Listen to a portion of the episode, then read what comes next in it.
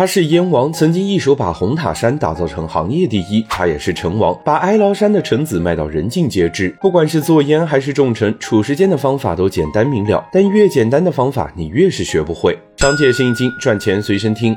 褚橙火了之后，有好多人学褚时健，也到哀牢山上种橙子。他们和褚时健同到一家养鸡场去买鸡粪肥，大多数人都是直接拎着袋子过秤交钱。可褚时健不一样，他会把鸡粪倒出来，然后放在手掌上捏一捏，看看水分有多少，有没有掺过多的锯末。一起去买肥的人都震惊了，一个这么有名的企业家，居然直接把一袋子臭鸡粪倒在地上，然后用手抓起来看。偏偏他眼睛又不太好，还要凑到眼皮底下才能看清楚。说好听点儿，这是鸡粪肥；说难听点儿，这可是鸡屎啊！褚时健不仅特别能吃苦，他还擅长观察现象，总结规律。为了确保果园里每一棵树都能够晒到太阳，褚时健对果树的剪裁角度和方法总结出了一整套工作指南。对于不同树龄的成树，怎么抽查溃疡病，标准是三片叶子还是十五片叶子，他也制定了清晰的手册。没有这股子认真劲儿，再大的名气和再牛的营销都做不出褚橙来。这和他在红塔山的时候一模一样。为了确保烟草的质量，每棵树与树之间的距离、肥料中不同元素的占比、比发酵时间。的长短等等，也是有一套详细的标准方案的。人们评价褚时健，人生总有起落，精神终可传承。我想最需要传承的就是这股子认真劲儿。一棵橙子树从种下到结果要六年的时间，而褚时健开始种橙子的时候已经七十五岁了，也就是说，七十五岁的时候他还可以耐心的培育八十一岁的果实。褚时健你学不会，不是因为背后的方法有多难，恰恰是因为背后方法太简单太笨了，所以才学不会。因为人人都想走捷径，失去了褚时健那样的认真。和耐心。